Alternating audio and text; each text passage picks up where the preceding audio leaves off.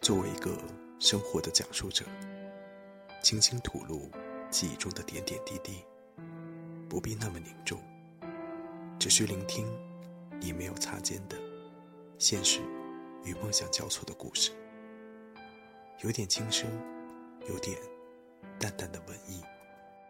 我们拥有的是独立的骑士精神，这就是我们聆听生活故事。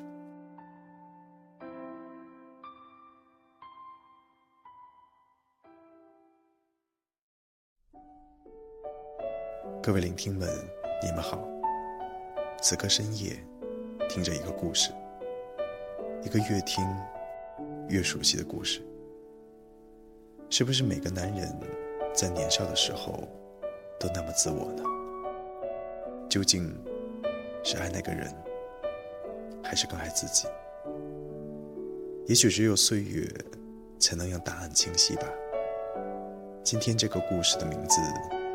叫做沉默的琴键，来自情商公主的讲述。我暂且叫她公主好了。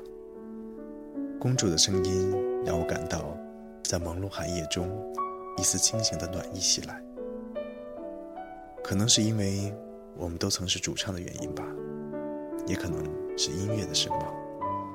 当然，我知道，是因为这个故事，这个似曾相识的故事。这就是聆听生活故事的意义，聆听别人的故事，找寻我们的共鸣。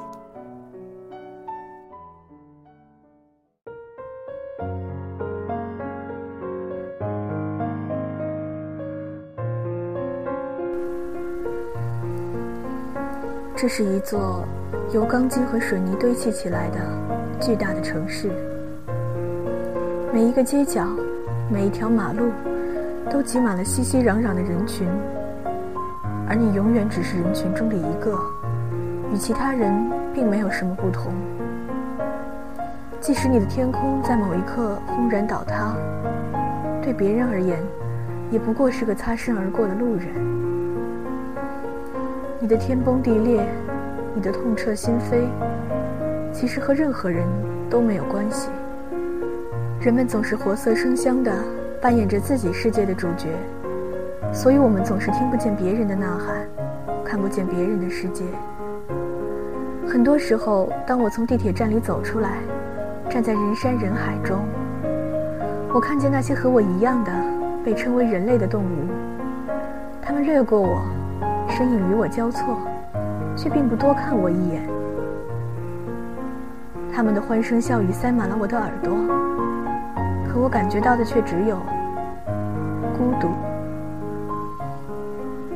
我搬进这座城市已经很多年了，久到我从不花时间细数，那是多少个春夏秋冬。我住的地方换来换去，我对住处的要求只有一个：楼层越高越好，不要朝南，不要有刺眼的阳光，远离热闹，拒绝尘嚣。我从来不去关注自己的邻居，楼上的、楼下的、对门的、隔壁的，因为大家本来就不熟，也不需要装作很熟，而且往往过不了多久，大家就要各自散去，谁也不会记得谁。这就是现代化的生活带给我们的冷漠和疏离感。生活是像白开水一样，没什么人情味儿的。就算有人会对别人的生活感兴趣，那多半也是为了满足自己窥探别人隐私的好奇心罢了。我已经过了那种会抱怨和批判的年龄，我不会再像十几岁时那样，自以为是地怀念着小时候住过的大院儿，一起玩耍的小伙伴，然后再自以为有见地地说现在的人关系如何疏远，现代化的生活带给了我们多少弊端。我想。这个时代注定被贴上冷漠与自私的标签，因为大家都是这样长大的，谁都只关心自己的事情，只顾及自己的感受，只有自己的需求才最应该优先被满足，对除了自己以外的任何人都没有好奇心，不感兴趣。其实孤独并不可耻，也不可悲，可耻和可悲的是，我们都已经习惯了。我注意到我的邻居实在是一件无可奈何的事情。我一直觉得睡觉和听音乐是我人生的两大嗜好。可是住在我隔壁的那个从来没有见过面的人，把两件事情都给毁了。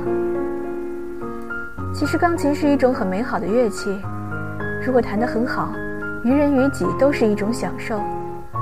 但我的邻居很明显不在娱乐大众的范畴。每天在我睡觉睡得最舒服的时候，一遍一遍地弹奏枯燥难听的钢琴练习曲。对我而言，这简直是可怕的灾难。那几年，我一直在玩摇滚乐，也在几支不同的乐队里面串团当过主唱。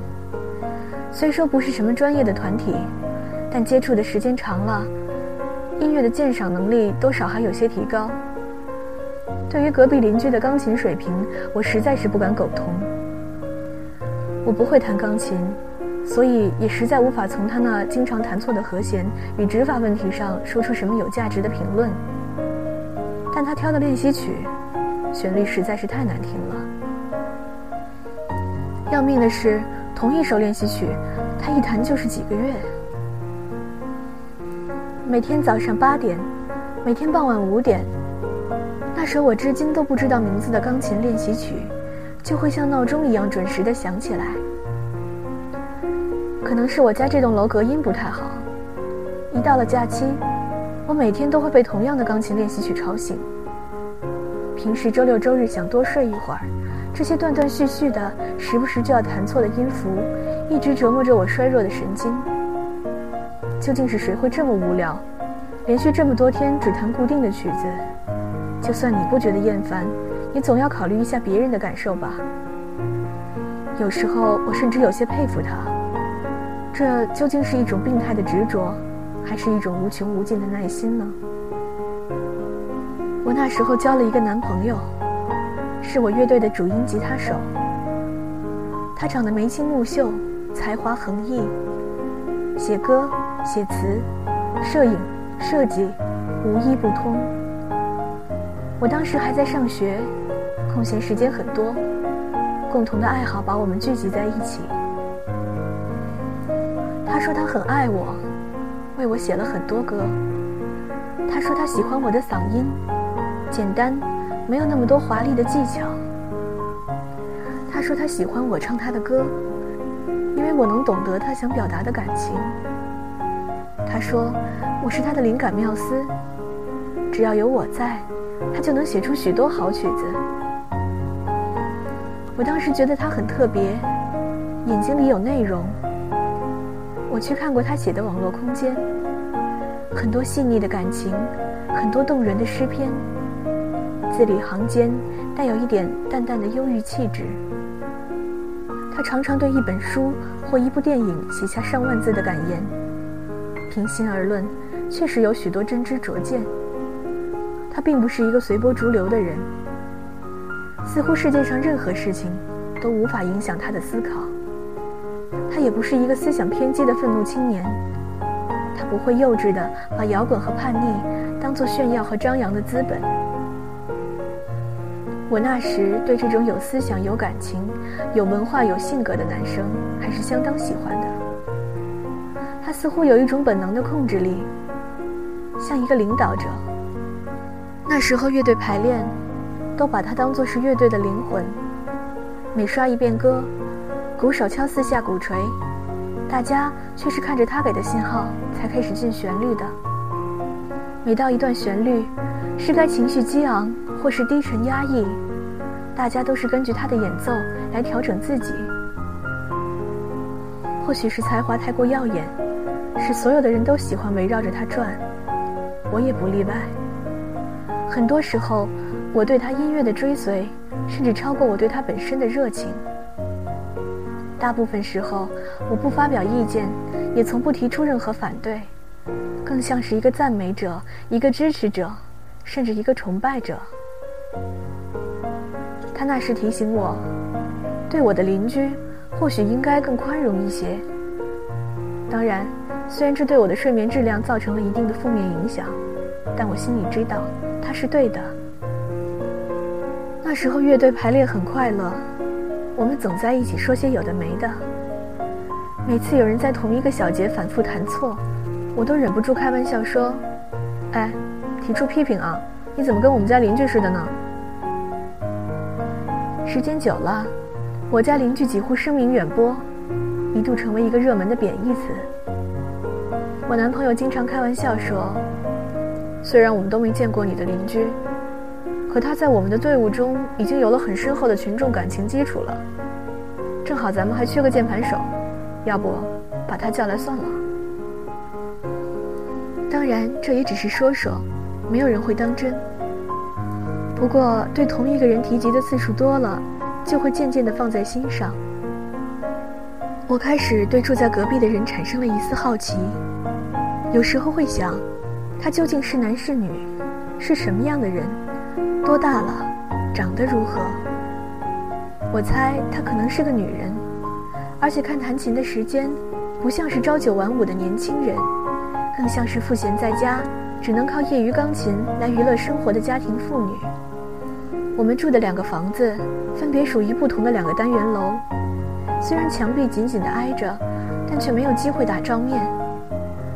不喜欢早上被阳光晒醒，我特意把北面的房间当做卧室，而在正常的家庭里，我隔壁的房间布局。应该是书房或者活动室。我开始像福尔摩斯一样的收集关于隔壁邻居的线索，利用各种逻辑推理来拼凑这个几乎不存在的人的形象。当然，这些也都只是想想，无非是闲极无聊时用来打发时间的脑力游戏罢了。我曾经想过，要不要在阳台上贴一张大大的告示，把上面画成五颜六色。说不定能引起他的注意。上面写些什么好呢？嗯，亲，曲子太难听了，换一首吧。差评。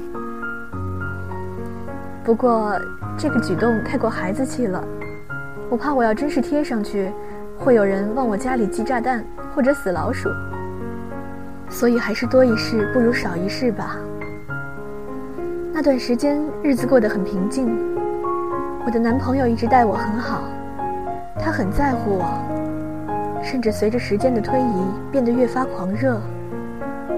他告诉所有人我是他的最爱，他对每一个朋友说，要筹备一场演出，他要自己演唱一首歌，那是一首要献给我的歌。有时候会给我打电话，高兴地跟我说他明天有什么计划，和朋友去了哪里。电视上的谁谁谁实在是太傻逼，某个乐队的音乐太棒了，他觉得热泪盈眶。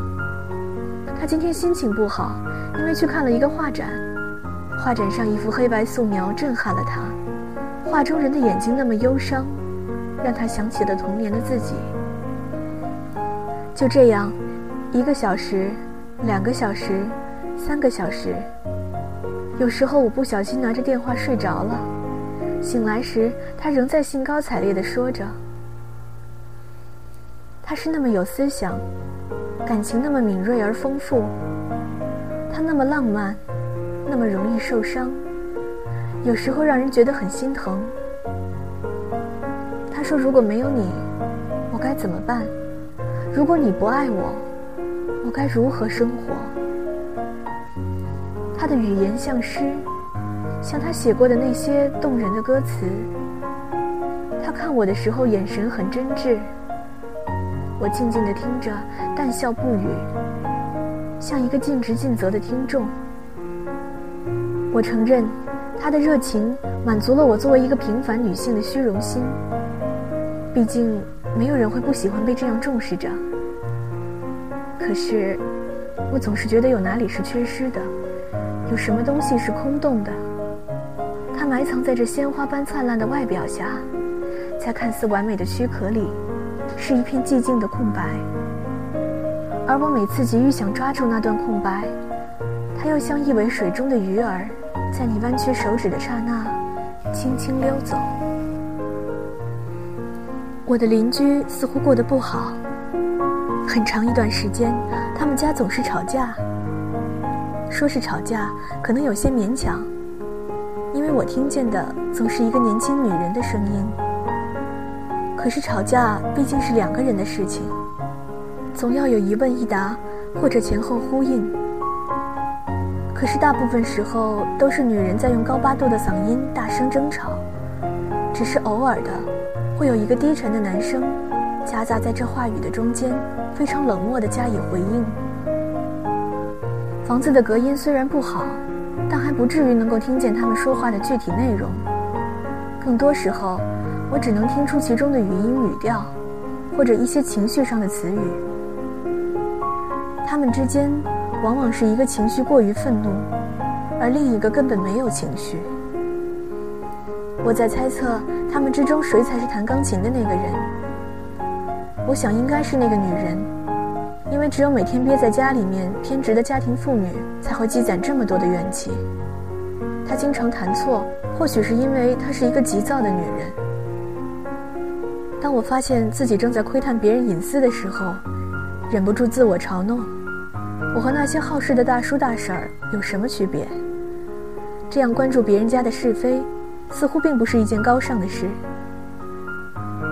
邻居家的矛盾愈演愈烈。矛盾和战争逐渐变得习以为常，而我的生活也并非一帆风顺。那段时间学业不顺利，家中的长辈生了重病，我一个相识多年的好朋友，因为患有抑郁症，自杀了。那个朋友一直生活在另外一个城市，他是我生活中的一缕阳光。他总是温柔地微笑着，在任何我觉得累、觉得不开心的时候，只要打个电话，听听他的笑声，我立刻就会觉得充满希望，觉得世界上总有人还是快乐的。可就是那样的他，因为患上了抑郁症而自杀。他的遗书非常简短：我孤独的出生，也孤独的死去。不必怀念，因为从来没有人与我相识过。在那之后，我陷入了长久的思考。我觉得我甚至没有权利以一个朋友的身份为他难过。我如此愚蠢，如此肤浅地相信了他的面具。我如此不了解他，甚至对他隐藏在快乐的面具下那颗悬崖边绝望的心灵毫无察觉。我曾认为我可以为他无私付出，却没有被信任。我曾认为我可以随时陪伴他，可他却依旧觉得孤独。我没有真正了解过他，没有给过他他最需要的。我甚至不知道他需要什么。对此，我无地自容。也许每个人的心都是一座孤岛，就算努力靠近。也还是进不去彼此的世界，最终还是会因为遍体鳞伤而没有办法彼此拥抱。是他没有给我机会，还是我太冷漠？我想或许是后者。一直认为爱着他的我，或许才是最残酷的吧。因为就算我心里那个属于朋友的名单里始终填写着他的名字，我却自始至终没能为他做过什么。忽然之间，我明白了，我和我男朋友之间究竟少了什么？不是共鸣，不是话题，不是共同的兴趣爱好，不是价值观或人生观这些可以商讨、可以改变、可以妥协退让的东西，而是他对我的爱。即使在所有人的眼中，他都是爱我的，他愿意为我做一切。我却并不觉得温暖。他自顾自地叙述着自己的爱意，将那些热烈汹涌的感情投注在我身上。他需要一个目标来放置他的情感，他需要一个听众来倾听他的喜怒哀乐，他需要一个崇拜者去见证他的一切才华与灿烂，欣赏他所有的美丽与哀愁。就像我的嗓音是演唱他歌曲的最好乐器。我的存在是他诗歌的最好载体。他说，他父母离异多年，到现在心里依然难过，所以他喝了酒时，整夜在城市的街道间漫无目的的穿行。我心疼。我说你在哪儿？我去找你。你别喝酒，很伤身体。可他却不肯听劝，甚至不愿意告诉我他的去向。喜欢我的心疼，享受我的心疼。他喜欢被人关心的感觉。可他就这样放任我辗转难眠，整夜的疼着。这就是他所希望的。而我是个完美的道具，因为能欣赏他的水准，因为能给出他所需要的反应，所以配得上他的期待。于是他对所有的人，甚至他自己，说他爱我。可他从来没有真正的爱过我。他爱的是爱着我的那个他自己。他对我的事从来没有兴趣，他几乎不问我的过去。我爱过谁？喜欢过什么样的人？谁令我难过？谁伤害过我？我的生活状态如何？我的梦想是什么？我喜欢的，我讨厌的，我抗拒的，我追求的。他从来记不住我说过的话，从来记不住令我感动的电影的名字。他不会在我困的时候，注意到电话那边我疲惫的呵欠声。他从来都在专心致志地谈论着自己的事情，只是自己的事情。可是我曾如此在意过他的感受，曾把他的痛苦当作是我自己的痛苦。我曾努力拯救他，可他不需要我的拯救。无论我做什么，他似乎依然没有反应。一种失衡的关系，就像倾覆过来的沙漏，感情总是从一边流向另一边，却始终没有补充，总有消失殆尽的时刻。他太专注于和我一起表演一段动人的爱情，以至于不能接受我有丝毫懈怠。即使在我告诉他我的朋友自杀了，我很难过，想静一静的时候，他想到的依然只是我不愿意和他分担我的痛苦。是不是因为不信任他？是不是在闹别扭？他像个孩子一样不肯挂电话。他说必须要沟通，要把问题解决清楚。可我知道，一件具体的事情往往不是问题。越是在是非上纠缠，就越令人感觉到疲惫。有时候，我无法掩饰这种不耐烦。他说，他的心是脆弱的，脆弱到忍受不了我有一丝一毫的不爱他。可那时的我又何尝不脆弱？何尝不需要一个人，把自己的感情放在一边？只听听我的心声。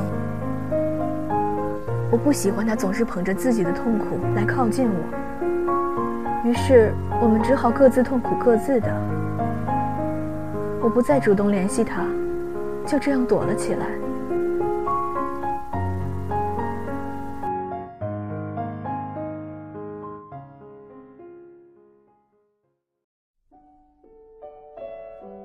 这一期的录制有一些小瑕疵，但我觉得有一种真实感，如同 Novana 的执着。当然，不多解释，有瑕疵就是有瑕疵。感谢公主的分享，这是《沉默的琴键》上部，近期我们会播出下部。这个故事的结局是什么样子，我其实现在也不知道。我只知道我此刻脑海中。出现了两个字：泡沫。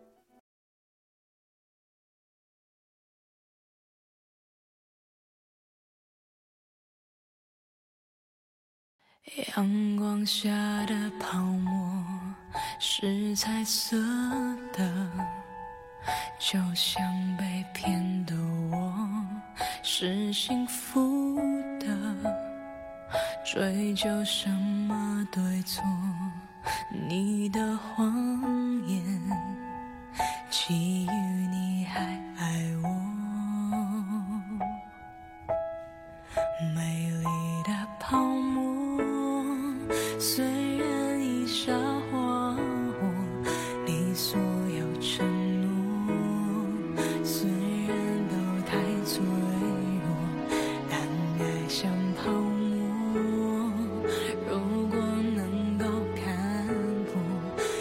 什么难过？